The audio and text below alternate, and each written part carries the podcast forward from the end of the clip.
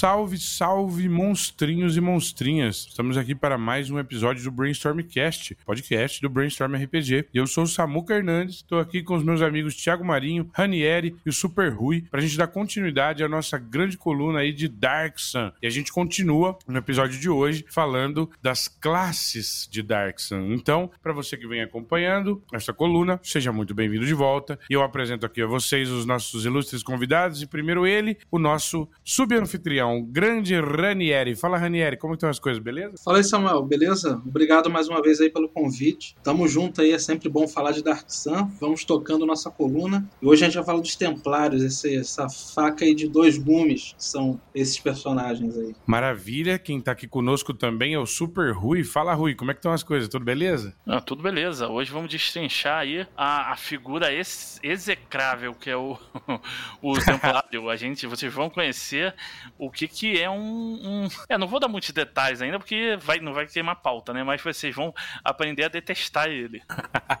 E Temos aqui ele, o mais novo colunista do nosso universo de Dark Sun. Ele que também está na, na coluna da história do mundo de D&D, revelando ali os mistérios e segredos do cenário de Mistara. O grande tradutor da Secular Games, meu amigo Tiago Marinho. Fala, Tiago, beleza pura? Fala! Vamos lá falar desse mundo super bacana, lugar super positivo aí, Dark Sun. Só acontece coisa boa lá. Maravilha. Então, gente, pra gente começar aqui, já vamos dar nosso pontapé inicial. E hoje eu vou fazer uma primeira pergunta aqui pro Ranieri já ir nos conduzindo por essas veredas. Ranieri, como é que surge a, a classe dos Templários e o que é que você vê nela de mais essencial? Como é que a gente pode introduzir as pessoas a essa classe de uma maneira amistosa e que eles possam compreender isso como sendo algo importante em Darksun? Opa, então. Os Templários, eles são os agentes mais temidos dos reis feiticeiros, na verdade. E eles se organizam através de umas tradições antigas, né? Que vêm de, de muito tempo e algumas tradições essas foram até meio que perdidas ao longo do tempo. E às vezes eles realizam determinados rituais e determinadas tradições que eles mantêm, eles nem sabem exatamente por que eles fazem aquele, aquele, tipo de, aquele tipo de coisa, mas é feito porque é passado de um para o outro, né? E muita intriga política. Se você gosta de intriga política, essa classe ela fomenta a aventura a partir disso e ela se alimenta disso, né? Porque o, o Templário ele está sempre numa batalha por hierarquia, por mais poder e tal. E isso a gente vai falar mais mais para frente. É um grande alimentador de, de conflito, né? Dentro do cenário. Uma coisa que é muito importante é como o povo vê a figura do Templário, né? Porque ele representa a imagem e as ações de seu respectivo rei feiticeiro, né? O tirano daquela daquela cidade-estado. Ela tem esse esse Templário, esses agentes são quase como avatares da vontade do rei feiticeiro ali. E o Templário bota a cara do rei feiticeiro na rua, né? O que o torna eles bastante arrogantes, na verdade, porque eles fazem esse papel totalitário, né? É, tirânico de juízes e executores. Hum, aí complicou, né? Ele mesmo julga, ai, ai, ai, ele mesmo executa. Gente, então vamos lá, para continuar o nosso pontapé inicial aqui da classe, Templários, vou passar a palavra pro Rui. Rui, o que, que você acha que de mais introdutório a gente pode falar aí para quem tá ouvindo, tá conhecendo conosco aí as classes de Dark Sun, sobre o nosso querido Templário? Pô, eles são é, extremamente corruptos. Eles fazem as coisas por pela vontade deles. Então você vê, por exemplo, você pode associar eles, por exemplo, coisas que você vê no dia a dia. A gente vê umas, umas notícias nos jornais, assim, umas coisas absurdas. Tipo assim, ah, o. o teve uma. uma não vou entrar em muitos detalhes, mas tem uns casos que você vê assim, ah, o cara foi, foi assaltado, aí vai, vai reclamar na polícia, aí chega lá, o, o cara vai ser. Aí vai ser julgado lá, o, caso lá, pegar o, o assaltante e falar assim, não, mas aí o, o, juiz fala assim, uma coisa absurda, tipo assim, não, você foi assaltado, você tava andando no lugar, barra pesada, à meia-noite. O que, que você queria? Entendeu? Hum, inversão de papéis ali, né? Não, não, ele dá, dá um, umas coisas assim, mas é para livrar a cara do assaltante, entendeu? É uma coisa assim. Então você. E, e a palavra deles é lei, por exemplo, tem, tem um, um desenho dos Simpsons que mostra assim, como se o Homer fosse o, o, o Salomão, o rei Salomão. Aí tem aquela famosa história da Bíblia que chega duas mulheres dizendo que o, vão ser julgadas pelo rei Salomão. Aí as duas estão dizendo que um, uma criança, um bebê, era filho delas. As duas diziam, não, esse é meu filho, a outra não, é meu filho. Aí chegou o rei Salomão e falou assim: Ah, então, então vamos partir o filho no meio, cortar ele no meio, cada, um, cada mulher fica com metade. Aí chegou uma delas e falou assim: Não, é, não corta não, tal, eu, é, eu prefiro ele inteiro pra outra. Aí o rei Salomão falou: Ah, essa é a verdadeira mãe. Aí tem uhum. O Homer, estão tá, fazendo essa história do rei Salomão, aí chega as duas mulheres, ele tá lá com o Homer como ser rei Salomão, aí ele fala assim: Não, as duas mulheres trazem um bolo. Aí fala assim: Não, essas duas mulheres aqui estão dizendo que o bolo é delas. Elas fizeram e o, o bolo é delas. Aí o Homer falou assim: Me traz uma faca. Aí pega assim, corta o bolo no meio, aí depois fala assim: Prendo as duas mulheres eu fico o bolo. é uma boa ilustração aí do que poderiam significar os templários. É, eles fazem corrupção com eles, então a palavra deles é lei, ele fala assim, é, por exemplo, não, esse, aqui, esse cara aqui, por exemplo, eles são pagos podem ter, ser pagos para não. para tipo assim, fazer uma vista grossa para certas coisas erradas, entendeu? Vou dizer assim, tem um cara que tá. Ele tá. é dono de, um, de uma loja lá no bazar, vende coisas tal e, e, vende coisas roubadas. Só que ele paga uma grana por fora, uma propina pro, tem, pro templário e tal, pra fazer vista grossa, um, um prender e tal. Aí ele vai ser, vamos dizer que ele é preso, vai ser levado lá pra ser julgado. O templário inocenta ele, inventa qualquer historinha e acabou. A palavra dele é lei. E o cara tá livre. Maravilha. Então tem, entendeu? Eles são extremamente corruptos. E o rei feiticeiro, é, ele faz uma certa vista grossa para isso também, entendeu? Porque ele, o que interessa ao rei feiticeiro é os interesses dele. Desde que os, os, os templários estão fazendo essas coisas, mas não estejam indo contra os interesses do rei feiticeiro, não estejam prejudicando o rei feiticeiro, o rei feiticeiro não tá nem aí. Deixa o negócio rolar e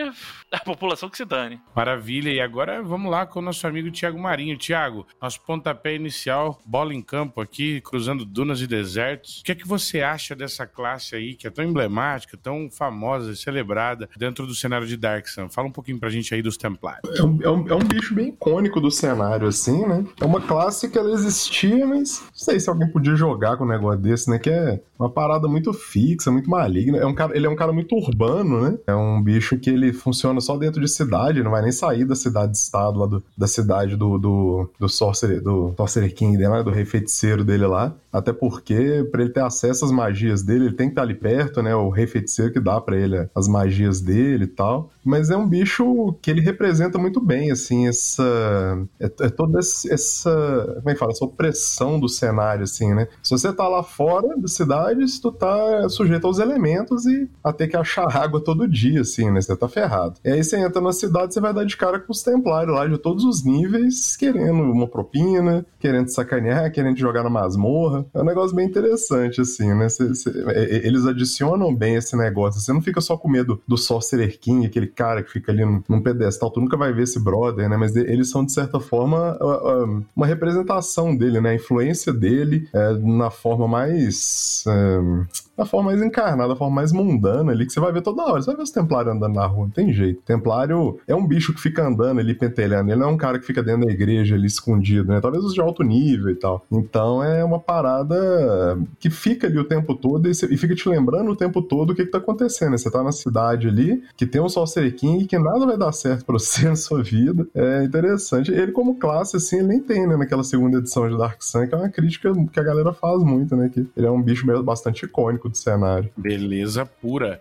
Então, Ranieri, entrego nas suas mãos aí a, a nossa, o nosso desenvolvimento aqui. O que, que você acha que a gente pode passar do momento introdutório, começar a abordar aí acerca do nosso templário? É, mecanicamente, né, a gente está falando aqui de AD&D segunda edição, caixa base, a primeira carta da Dark de 91. É, os templários eles estão inseridos no grupo dos sacerdotes, né? É, como não há deuses no cenário, como a gente já falou, já debateu em episódios anteriores, eles canalizam justamente como o Thiago estava falando aí, canalizam o poder divino do seu próprio rei feiticeiro, né? Ao qual eles prestaram juramento. É, é uma recompensa direta, na verdade, dessa obediência cega a seus mestres. É, a classe demanda sabedoria 8, inteligência 10, né? Em contraste com só sabedoria 9 do, dos clérigos tradicionais, o que não é uma, uma média exigente em termos de segunda edição, como sabemos. Eles sobem de nível também como clérigos, entretanto, sua progressão de magia é mais lenta, tá? Observe isso. E vamos lá, o Templário, ao longo do tempo, ele também eles vão montando bibliotecas, é, bibliotecas particulares com papiros, livros e documentos confiscados ao longo dessa jornada dele. É, e eles tornam-se é, extremamente ciumentos desse material, desse conhecimento acumulado. Né? Aí lá para o sexto nível eles já podem escrever seus próprios pergaminhos. No oitavo, por exemplo, já conseguem fazer umas alquimias, assim. De tendência, eles podem oscilar entre o eixo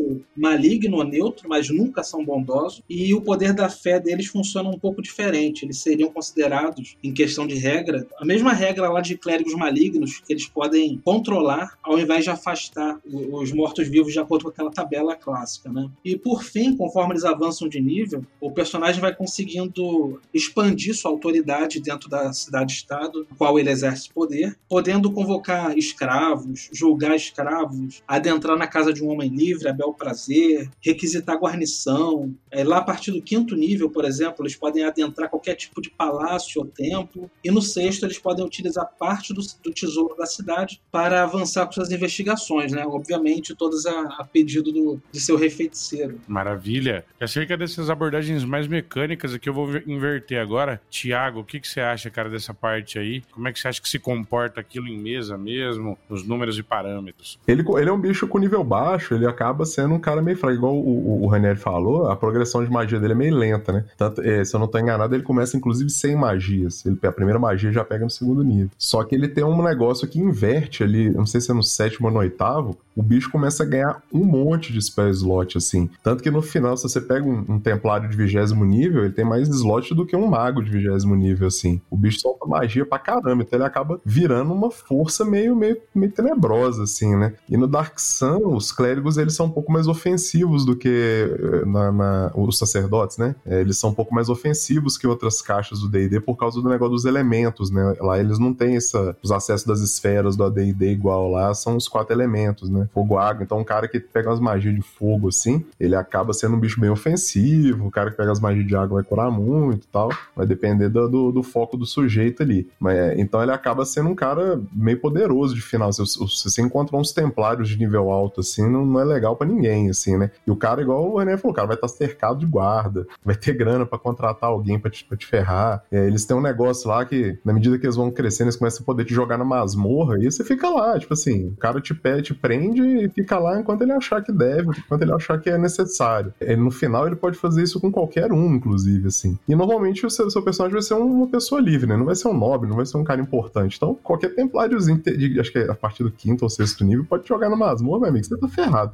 É o tipo de pessoa que você não quer cruzar com ela do lado errado dela, assim, né? Você vai ficar evitando templário ou fazer o que eles mandam. É, é, é uma parada meio tensa. E é um bicho que ele, ele luta como um clérigo, né? Então acaba que não, ele não é um cara meio fraco também se ele precisar efetivamente te dar, te dar umas tabefas ali, né? Ele é o segundo melhor lutador do, do AD&D, então é, é uma classe bem, bem... É um negócio pra você ter medo mesmo, assim. No final, como jogador, você pensa que é uma classe bem limitada, né? Você vai ter que ficar ali pagando pau pro teu Sorcerer King, você vai ter que seguir as ordens dele, você vai ter que seguir os Templários de nível mais alto, etc. Mas, é, enquanto um poderio pessoal, assim, esse bicho é forte pra caramba, assim. Você é doido. Rui, diga lá o que você acha dessa parte mais mecânica, o Templário mecanicamente. Fala aí. Bom, é, mecanicamente, é, isso dele ter uma, uma grande livraria, uma grande biblioteca de, de tomos, de e muitas coisas que ele confiscou. É porque, é, relembrando de episódios anteriores, é, nas cidades-estado, é proibido você saber ler e escrever. Só quem pode ler e escrever são os templários, os nobres e o rei feiticeiro. Se pegarem você sabendo ler lá, é, você pode, de repente, até ser executado por causa disso. Então, é, as pessoas não têm muito conhecimento, assim, de, de história. A história, para eles, é, foi contada é, de pessoa a pessoa. Então, tem muita coisa virou lenda, foi romantizado, foi esquecido. E os templários têm esse conhecimento nas livrarias deles, que eles não deixam o povo ter acesso. Só eles têm acesso. Mas,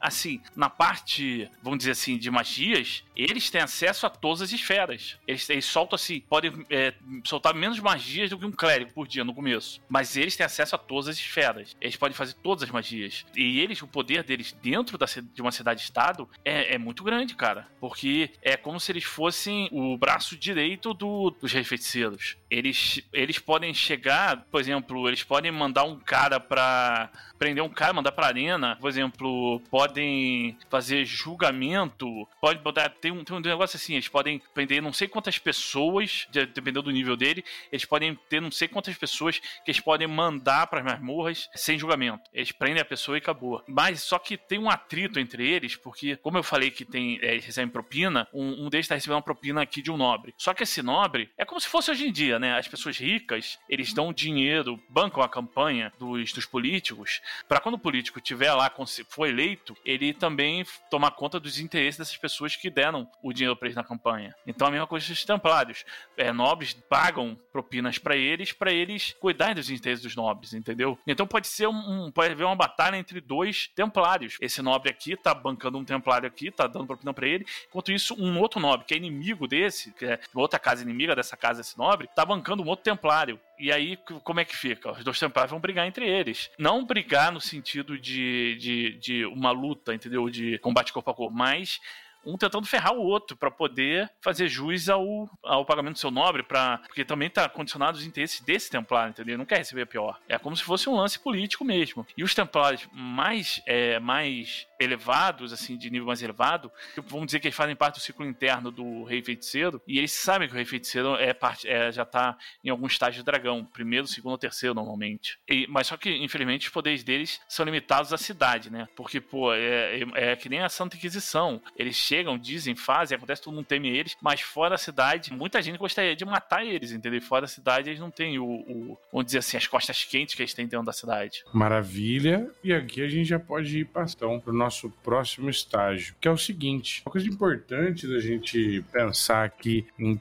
em termos aí de Dark Sun, desse produto e tudo mais, é a questão da caixa revisada, né? E a continuação disso, das classes, como que elas se comportam e tudo mais. Então eu queria começar aqui perguntando pro meu anfitrião aqui, o Super Ranieri, o seguinte: Ô Ranieri, por que, que você acha que se deu, então, a ausência do Templário na caixa revisada? A gente já explanou um pouquinho dos motivos aqui, e eu queria saber também se você acha que, de alguma maneira, fosse possível mantê-la de, de, de outro modo, e como é que a base de fãs lida com isso, se bem ou se mal, como é que é? A não existência da classe Templário oficialmente na caixa revisada levantou polêmica na época de seu lançamento, ao ponto que anos depois, já na mão da Wizards mesmo, ela disponibilizou a classe Templário para ser baixada e botar na caixa, tá? Seria até interessante botar esse link aí nas show notes do episódio. Perfeito, bora. Mas, para responder essa pergunta, ela tá totalmente ligada à, à, questão do Templário ser uma das classes mais complexas de Dark Sun, para você lidar com ele, pra você jogar com ele também. Ele é complexo das duas é, partes, é por isso que eu falei que lá na, na introdução, que o Templário é uma faca de dois gumes. Uhum. Principalmente, ele pode ser intimidador e desafiador tanto para o jogador quanto para o DM novato no cenário, tá? tá. O, justamente porque o Templário ele é um agente duplo dentro do grupo, né? Ele está sempre atento ao que acontece aos arredores. Qualquer coisa que é uma ameaça ao rei feiticeiro é uma ameaça direta a ele. Isso, essa, essa percepção ele tem que ter constantemente. Um bom DM, ele rapidamente tentará estabelecer uma relação de mutualismo entre o grupo e o Templário, né? Principalmente, ó, tô falando aqui nesse ponto, se você tiver um Templário dentro do seu grupo de, de PCs ali. É, porque, na verdade, nada é mais vantajoso para eles do que ter um desses agentes como aliado, né? ou pelo menos não como um inimigo declarado. Eles vão ter maior facilidade de acesso a recursos, informação, ou a simples presença mesmo do Templário, afinal de contas, vai fazer as pessoas pensarem duas vezes antes de mexer com eles. Né? Dentro da cidade, né, Ranieri? Dentro da cidade. Por fora tem um alvo na, nas costas de cada um do grupo, andando com o Templário. Total. Aí, por exemplo, por experiência própria, se no meu grupo vai ter um templário no grupo, eu já boto, já monto um NPC templário também, para agir com, como se fosse um Nemesis mesmo, que é a ideia que o, o Rui falou, é realmente batendo de frente com esse templário aí, e com o grupo pensando assim, pro templário falar, pô, se esse grupo me ajudar, eu vou ter vantagens, vou estar tá sempre a um ou dois passos à frente desse outro templário, por exemplo. É, é meio que vai funcionar como uma desculpa para eles funcionarem, trabalharem juntos, né? Pelo menos num determinado tempo. E, e por último, o, nesse, nesse, nesse ponto, o Templário, como o Tiago mesmo falou lá no início, a, caixa revisada já tinha, tinha um outro tom, e que, que era um tom esperançoso e tal. E aí o Templário parece que assim, é o tom mesmo do designer, e ele escolhe, ele opta, na verdade, por botar o, o Templário só como NPC, porque geraria muito ruído e destoaria do tom é, meio que esperançoso da caixa revisada, que é, já trabalha com tier livre, e aí já ia ser mais difícil se você pensar numa figura de um, de um vilão, eu nem era falar anti-herói, porque anti-heróis são os outros. Ele é um vilão declarado ali, de um agente duplo, andando com eles. Eles, ach, eles achariam que não, não funcionaria bem, né? Eles largam de mão definitivamente. Pode crer. E aí, vamos lá, pô, Thiago. O que, que você acha dessa, dessa posição do produto em si vir sem ali o, o, o Templário? Você acha que fez sentido? Como é que você acha que essa classe se comportaria? Como ela se comporta, né? Num ambiente assim mais esperançoso? Como é que se dão esses contratos e tudo mais? Fala aí, cara. Fala um pouquinho sobre a, a, a continuidade dele ali. É, no, na minha concepção, né? Aquela, aquela segunda caixa, ela vem logo depois daquele romance do Prison Pentide lá, quando a galera derruba um monte de Sorcerer King, muda o cenário todo, né? E vira esse negócio. Porque foi um, meio que um grupo de aventureiros, assim, que conseguiu fazer um monte de coisa. Então eu acho que eles pegaram essa vibe, assim, e tentaram jogar nela. Tipo, não é que você vai tentar sobreviver nesse mundo aqui, você vai tentar. A ideia dessa, dessa da caixa revisada você tentar mudar esse mundo mesmo, tentar melhorar as coisas, tentar derrotar as criaturas inderrotáveis, né? Que, que eram, que eram os uhum. feiticeiros, os, os, dragões bizonhos lá, né?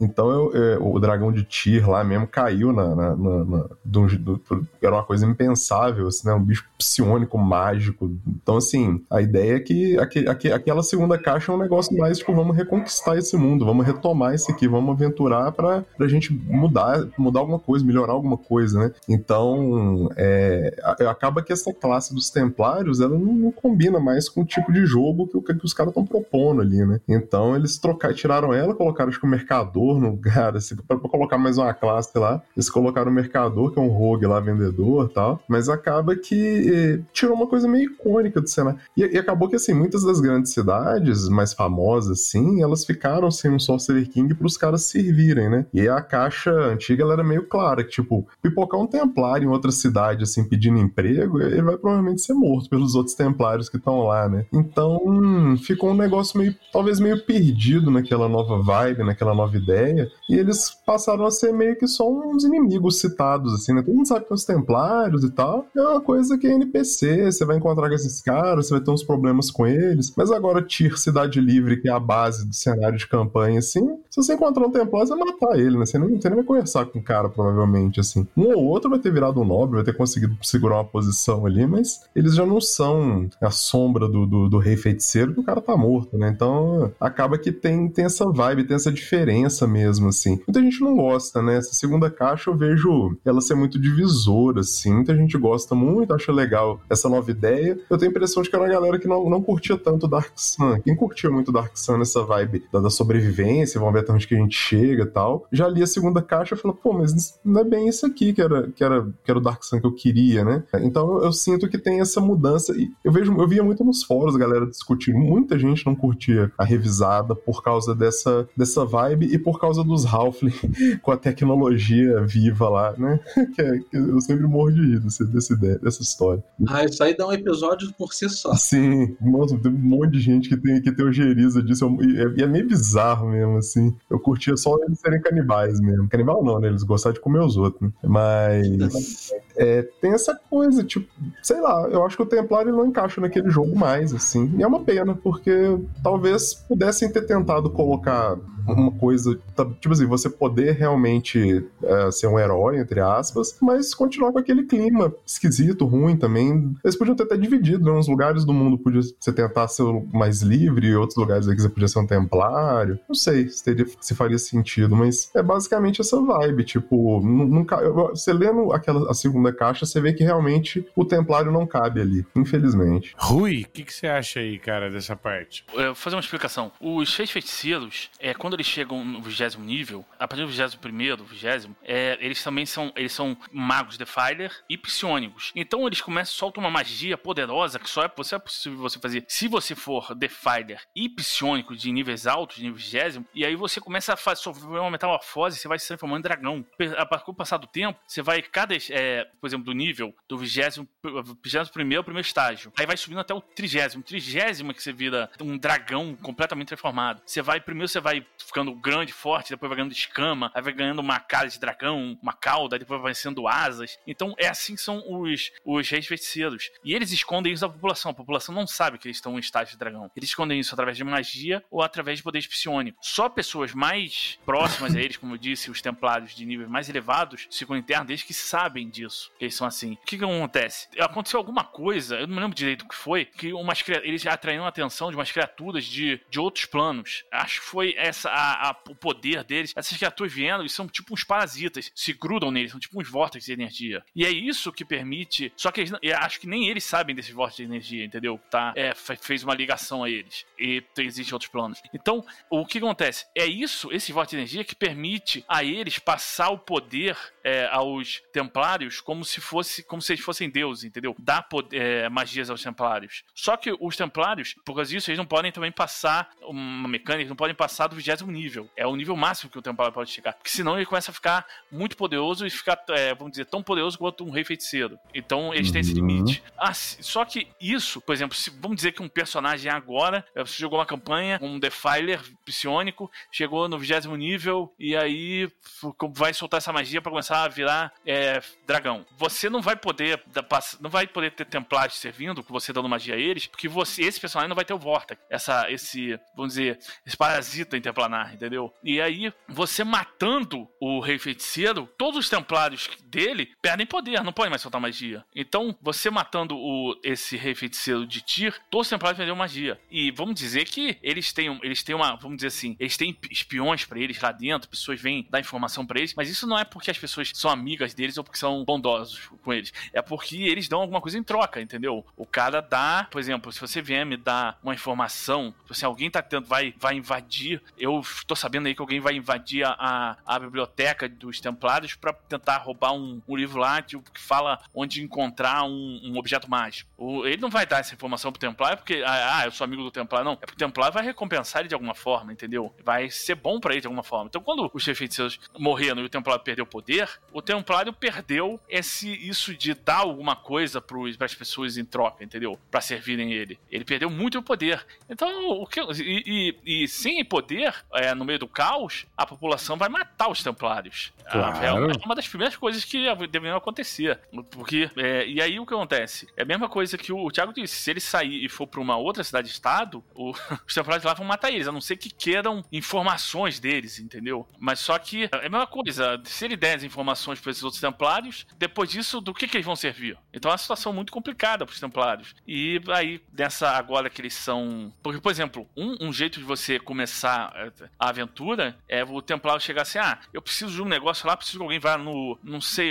é, mate, não sei que. Um cara tá me aborrecendo lá, só que eu não posso sujar minhas mãos, matar ele. Então é o seguinte: chegou um, eu tô sabendo que chegou um grupo lá na taverna, que é o grupo dos jogadores, é, manda prender todo mundo, por qualquer razão. Não, vocês são contrabandistas, inventam um negócio. Manda todo mundo pra masmorra. Aí chega lá na masmorra, olha, o negócio é o seguinte: eu solto vocês se vocês matarem o cara. Esse cara pra mim. Mas ninguém pode saber, depois de matarem ele, vocês somem da cidade. Mas olha só, depois de vocês matarem, você trazem não sei o que dessa pessoa, entregam na mão de um cara lá que esse cara trabalha para mim. Se vocês tentarem sair da cidade, você tem dois dias para matar esse cara. Se vocês tentarem sair da cidade antes disso, não matar esse cara, vocês não vão pra morra, vai todo mundo ser executado. Aí os pessoal, pô, você tá sentindo é pesada, né? Então, é, é bravo. É, se, se, se eles perderem poder, pô, enviar um caos, tipo assim, aí o, o, os, os soldados começam a deserdar, o rei feiticeiro morreu, os soldados começam a deserdar, os, os templários não tem mais magia, não tem mais guarda pra mandar, o, toda aquela, aquele, como é que eu vou dizer, aquela hierarquia que protegia eles não existe mais. Pô, o povo vai matar eles, cara. Eles têm que dar um jeito de desaparecer da cidade antes que isso aconteça. E isso em meio ao caos, né? Nossa, cara, isso é muito louco. Isso dá reviravoltas, assim, de todo tipo, pra uma possibilidade de campanha. Interessante. Então a gente vai passando aqui pra, pra uma,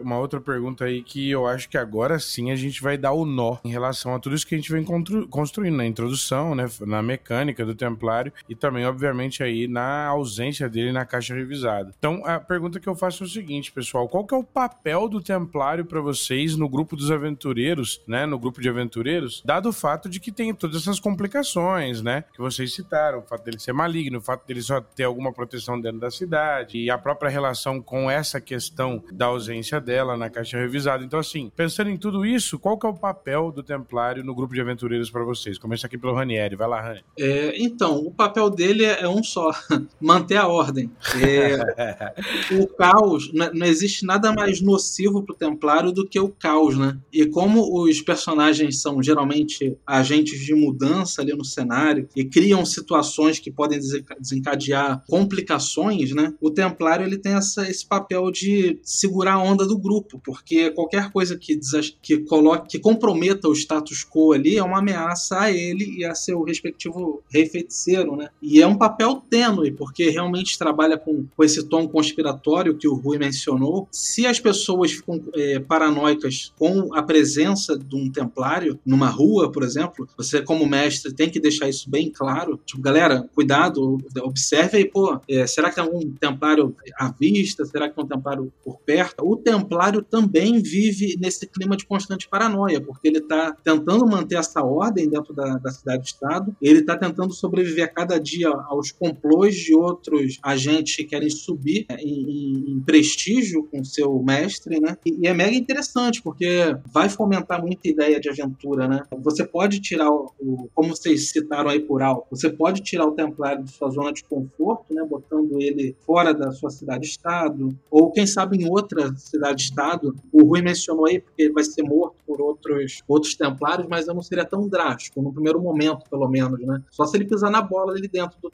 de outro território, território de outro. Mas pode você criar uma dinâmica interessante ali, ele dentro de outro domínio, tendo que respeitar regras diferentes, dinâmicas diferentes, coisas que eram lugar comum para ele, agora são, funcionam de outra maneira, né? Esse é um recurso que rapidamente gera conflito interessante, fomenta aventura, né? Isso é bem interessante. Eu aproveito para fazer uma pergunta aqui para você, Ranieri, que é o seguinte: um grupo sem um templário e um grupo com um templário dentro da cidade e fora da cidade, o que, que você enxerga aí com a tua experiência de mestre, de especialista em Darksun? Como que, como que funcionariam aí? Como é que se mostrariam essas diferenças em jogo? É, o grupo com a presença de um templário fora da sua cidade, ele vai estranhar, né? Porque tudo que era muito garantido para ele já não é mais e, e é o local onde outras classes vão brilhar fora ali, né? Ele só vai brilhar mesmo dentro, da, dentro do seu, seu limiar, dentro do seu perímetro de influência e ele vai ter que ter maturidade. O jogador que tiver com o Templário, ele vai ter que ter eh, essa percepção. Quando ele sair do domínio dele, ele não vai ter mais tanta, tanta, tanto poder, né? Literalmente ali, porque outros vão brilhar ali fora. Mas assim, se um grupo não tiver o Templário fora das cidades, vão ter outros desafios para eles suplantarem com maior facilidade. Entretanto, onde eu quero chegar, se eles estiverem na cidade-estado e conseguirem pelo menos uma simpatia né, de, um, de um templário através de troca de favores e tal, eles vão se sentir mais seguros, né? Porque é aquilo, eles vão ter informação, acesso a informação um pouco mais fácil, abrigo, por exemplo. Por isso que eu falei lá no início que é bem importante você fazer logo de cara uma estabelecer uma relação de, de mutualismo entre o, o grupo e o templário, entendeu? Você tem que deixar bem claro que os dois só têm a ganhar trabalhando junto. Maravilha. E aí eu levo essa pergunta aí pro meu amigo Rui. E aí, Rui, o que você acha dessa parte, cara? Como é que, como é que se dá aí um templário na presença do grupo de aventureiros? Bom, você pode explorar de várias maneiras, né? Por exemplo, a situação que eu falei, o templário leva todo mundo, mexe na masmorra, ah, você tem que fazer isso. Ou então ele leva pra masmorra e fala assim, volta e fala assim, ah, eu cometi uma injustiça com vocês, bababá, mas eu tenho um serviço que eu acho que cai bem a vocês. Imaginem só, vocês vão ter a liberdade e ainda vão ganhar, eu garanto a vocês, é, uma riqueza. Imagine vocês têm um amigo como eu aqui dentro de ti. E, na verdade, isso pode ser uma mentira descarada. O cara tá ludibriando eles, entendeu? O grupo. Assim, não, vocês vão lá pegar tal coisa para mim. É, tá fora do, dos limites da cidade, entendeu? Vão buscar um negócio que eles sabem que tá numa caverna em algum lugar. E só fala assim. Só que, na verdade, esse templário não é um, um outro jogador, é um NPC já de nível alto. E quer, pra garantir, ele quer que mande junto com eles o que é o personagem jogador, entendeu?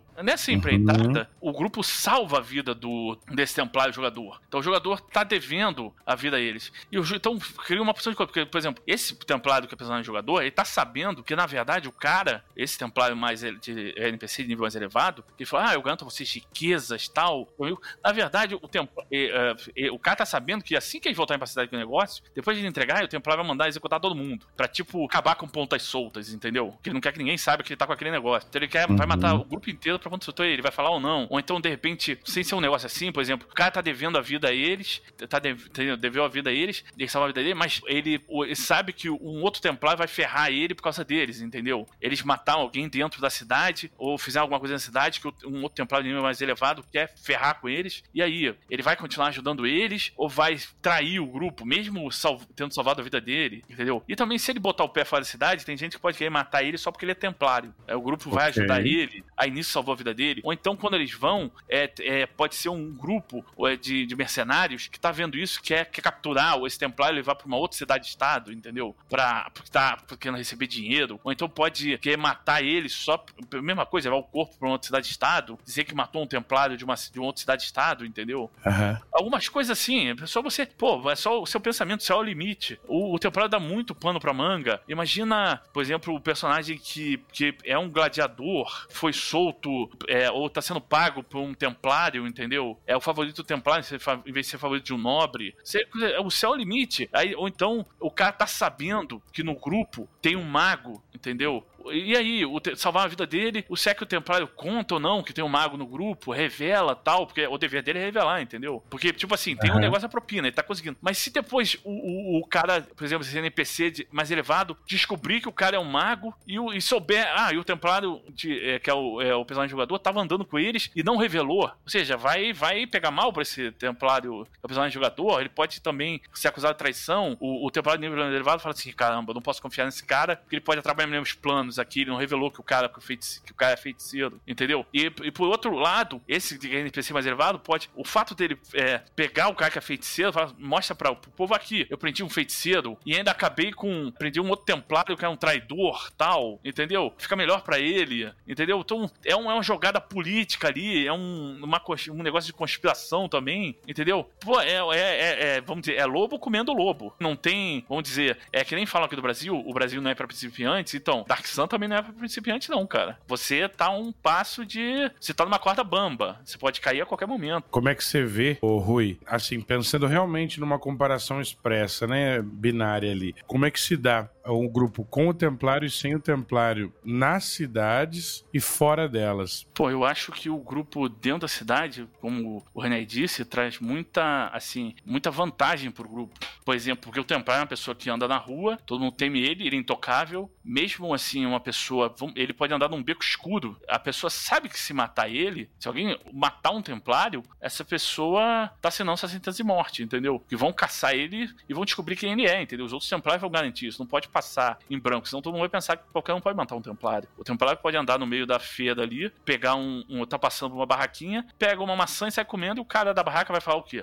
Então é uma coisa assim, imagina, o templário pode chegar ali e, e, e pegar e mandar dar comida pro, pro grupo, mandar dar água pro grupo. E o cara do, vai fazer o quê? O cara da taverna vai falar o quê? Então, é, dentro, dá muitas vantagens. Ele pode levar, por exemplo, pegar é, informação nessa, nessa biblioteca particular dos templários, ele pode botar eles em contato com, como disse o Ranieri também, informações, botar eles em contato com outras pessoas, entendeu? Coisas assim. Mas só que o problema é que fora, ele, ele não tem poder. Ele não tem. Ele perde todo o poder, esse negócio de bandar da ordem nas pessoas. É bom até que as pessoas nem saibam que ele é templário. Ele tenta passar incógnito. Porque fora da cidade ele vai ter mais problemas do que dentro da cidade. É, é óbvio. Mas qualquer mais problemas que uma pessoa comum. É isso. Maravilhoso, Rui. Tamo juntos. E aí, Thiago, eu peço para que você então finalize aí a nossa, a nossa estrutura aqui. É, como é que você analisa aí o Templário na mesa de jogo mesmo, junto com os outros PJs? Como é que você acha que ele se sai? Pensando até nessa contradição que a gente estava citando aqui nas, nas perguntas anteriores, né? E outra coisa que eu queria saber é como é que você vê o Templário no grupo de aventureiros dentro e fora da cidade. É,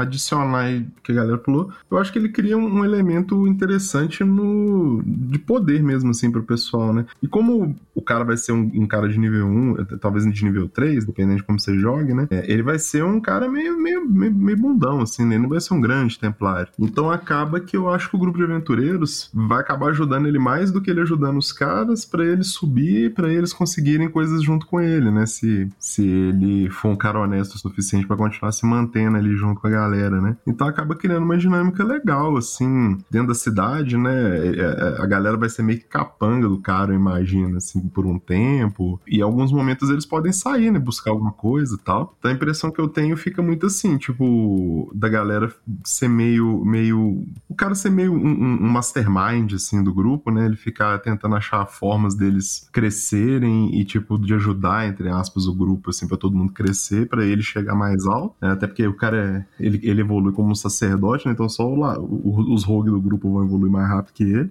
E acaba que fora da cidade, aquele grupo é essencial para a existência do cara, né? Ele não tem poder nenhum fora, fora da cidade-estado dele, né? Ele é, vai virar um combatente ruim. É, e, vai carregar só as magias que ele pegou lá dentro, né? Eu posso estar enganado aqui, mas pela minha memória, o cara só recupera magia dentro da cidade-estado dele. Acho que ele não, lá de fora, assim, ele não pode recuperar nenhuma. Pessoal, me corrija se eu estiver errado. Então acaba que o grupo fica uma, uma linha de vida do sujeito mesmo, se eles precisarem sair, precisarem fazer uma viagem, precisarem chegar a algum ponto, é, até ir em outra cidade, talvez, né? Então fica uma dinâmica interessante da galera, assim, tipo, ficar. Um, ele é muito poderoso, mas aí os outros quatro, três, quatro do grupo ali, se quiser, bate nele, matam ele, é, e ele acaba podendo usar eles para muita coisa, então ele não vai querer sacanear os caras muito. Eu acho que cria uma dinâmica interessante, assim, de, de poder, de a utilidade de cada um em cada momento, né? É, eu acho que funciona de um jeito bem legal, assim. Maravilha, cara. Então acho que vamos para nossas considerações finais aqui acerca da classe Templário no Darksun e já passo a palavra aqui para o Ranieri. Rani, conclusões finais aí sobre, sobre essa nossa classe. Vamos lá, eu tenho três sugestões aí por experiência própria. A primeira eu já dei, que é você, se vai ter um Templário no grupo de jogadores, você cria um Templário antagonista a eles, na verdade, para operar como uma força opositora, um gerador de conflito. A segunda dica que eu dou, se você tiver um Templário que esteja exagerando na dose, ali abusando de poder, que não é difícil acontecer, você tem que deixar claro como DM ali as consequências sérias das ações desse templário, tá? É, através do mundo ao redor ali. Se ele começa a prender a torta e a direito as pessoas, ele vai criando inimigos ali nos distritos onde ele está operando. É, você tem que deixar bem claro que é, algumas coisas que ele vai. Se você achou exagerado a reação dele, mandar prender um, é, alguém importante, você falou, pô, então, isso está acontecendo provavelmente porque você. Se, se o próprio jogador não tivesse insight por ele mesmo, você, pô, então, talvez isso esteja acontecendo porque lá atrás você, semana passada, você prendeu aquela, aquele nobre, aquele, aquele dono daquela casa mercante, você mexeu com esses caras e tal, e por isso talvez alguém sabotou aí seu, o seu projeto, o seu plano, alguma coisa nesse sentido, né? E a terceira dica que eu dou é sobre o tom da campanha. Para quem puder aí, tá saindo a Espada Selvagem de Conan aí pela as edições clássicas, né? Pela Panini em capa dura aí, tá, tá saindo essa coleção nas bancas, e ela trabalha muito bem. Volta e meia o Conan chega em cidades estado onde são é, que elas são governadas por feiticeiros, por imperatrizes e tal. E é bem nessa pegada, né, de espada e magia, espada e feitiçaria. A dica que eu dou é baseado nisso. Você não pensar muito grande, não pensar muito épico, é, não pensar como a própria caixa revisada pensou nesse tom de depor o rei feiticeiro, de ah, libertar essa cidade. Não pensa nesse nível, não pensa pequeno, em menor escala, que eu quero dizer, que você vai ter uma, uma um tom de, de espada e feitiçaria mais bem-vindo, mais condizente com o cenário original de Dark Sun. Tipo, foco em sobrevivência, no cotidiano do, do, daquele, do povo que vive ali, das maquinações ali das casas mercantes. É, pense em dilemas e recompensas que sejam interessantes para o grupo como um todo, né? E pensar, obviamente, sempre nas consequências de cada uma das ações, porque às vezes o grupo faz uma coisa, lá na frente é, eles vão ver acontecimentos e resoluções é, que nasceram das escolhas deles, isso é interessante, principalmente para o Templário que vive disso, né? Maravilha. Considerações finais, Rui. Eu, é isso que o René disse, de é, que eles acabam fazendo besteira, o cara acaba abusando do poder, não precisa nem ser de alguém muito poderoso, assim, ah, ele prendeu um nobre ou o, líder de uma casa mercante, é, o chefe de uma casa mercante, pode ser alguém, uma pessoa assim, vamos dizer que ele considera insignificante, por exemplo, um cara que tem uma barraquinha lá no bazar, tá vendendo umas coisas, só que esse cara, na verdade, trabalhava junto com uma guilda de ladrões, entendeu? E vendia coisa ali que, as, que a guilda de ladrões roubava. Aí ele vendia lá uma mercadoria. Então, é um, o, o, é, ele prendeu esse cara, só que a guilda já, já é, dá um suborno pra um, pra um templário que tá num, mais, num nível mais elevado que esse personagem, entendeu? Ou seja, ele, ele não, é, não tá mexendo com gente que ele não, não tá sabendo, entendeu? Com que ele tá se metendo. É, ou então, não uhum. precisa nem ser o, o nobre em pessoa, ele prendeu um cara que sempre que o cara traz é, o, coisas, mercadoria, ele traz pro nobre, o, do, o, nobre fica chateado, não gosta disso, aí entra em contato com, seu, seu, o templário que ele tem no bolso, entendeu? Que é também de nível mais elevado que o templário jogador. Coisas assim. Ou então, imagina assim, já, a gente não pode. A gente não pode. Tipo assim, os caras pensam assim, o nobre pensa assim, por exemplo, é um nobre, ele fez uma, uma coisa que desagradou o nobre. O nobre pensa assim, não posso matar o templário. Mas eu posso matar o, o, esse pessoal aí que, que serve a ele. Esses capangas dele aí, que é o grupo, entendeu? Uhum, Então, pô, é uma porção de coisa. Você tem que. Ter, você parando pra ver, pode acontecer uma porção de coisa. Tudo é uma questão de aparência, de subir na hierarquia, poder. O templário é aquele negócio que a pessoa, quando é, puxa saco de quem tá acima e pisoteia quem tá abaixo. É assim, mais ou uhum. menos assim e é uma coisa que também você vê, é, é uma coisa que pra mim, eu lembro muito a, a Santa Inquisição. Ok. Eles estão indo lá, eles, o cara gosta de poder, o padre gosta de poder, vai lá, inventa assim, ah, não, esse cara, é, sei lá, o cara, ele entra lá numa, numa aldeia, o cara, tem um, um cara lá que é débil mental, entendeu? Ele é retardado. Aí, não, esse cara tá possuído pelo diabo, não sei o que, vamos, vamos queimar ele na fogueira, entendeu? O Templar é a mesma coisa, ele vai, ele inventa umas coisas para ganhar poder, ou para mostrar serviço, ou para subir na hierarquia, entendeu? Pra uhum. tentar agradar o, o rei feiticeiro. E, e, ele não tá nem aí porque ele tá pisando pra alcançar seus, seu, o, sua meta. Alcançar sua meta. Então você tem que pensar assim, é um personagem complicado pra você ter num, jogando no grupo, entendeu? E o personagem jogador tem que também saber essas coisas. É, pode ser que alguma hora ele vai trair o grupo. É, não sei, né? Dá, uhum. Eu acho que tá muito pano pra manga.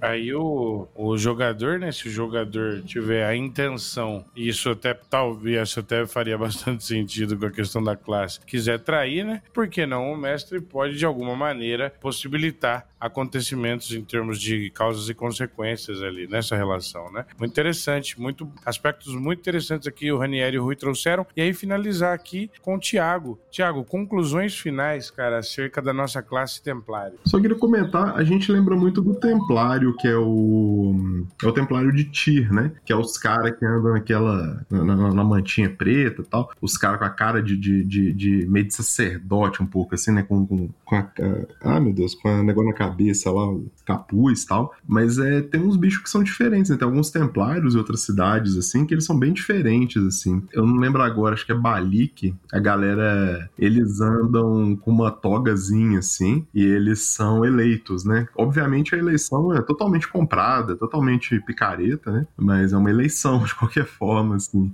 Nibe, Niben, eu não sei pronunciar, se é Nibenai, Nibenei. Tem os templários mais, mais, mais diferentosos, assim. Então são, são todas mulheres, todas elas são casadas com o, o, o, rei feiticeiro, né? E elas usam umas roupas, obviamente umas roupas bem curtas, assim, né? uma roupinha branca, assim, com uma sainha e tal, e, um, uma, e uma tiara gigantesca, assim. E elas andam com um chicote na mão, elas são super chamativas, assim, é um negócio bem, bem esquisito. E elas são todas mulheres gigantes, assim, elas não são, não é qualquer mulher que pode ser, não. É tipo, umas mulheres mulher fortuna, assim, bombada. É, é, é engraçado, assim, você vê, tem, tem, uma coisinha ou outra que algum, alguma cidade fala, assim. Se não tô enganado, o pessoal de Uric também, eles andam de amarelo ou de laranja para chamarem bastante atenção. Então acaba que os templários, eles também não são uma coisa muito, é, não é uma coisa muito genérica, assim. Cada, cada cidade, estado, os templários, eles funcionam de um jeito, eles acabam é, refletindo um pouco aquela cidade, refletindo um pouco o que, que o Sorcerer King daquela cidade é, né? Então acaba que... Mas, mas mas, Thiago, todos eles ainda são, vamos dizer, juízes, eles resolvem disputas sim. e é um juiz mesmo. É,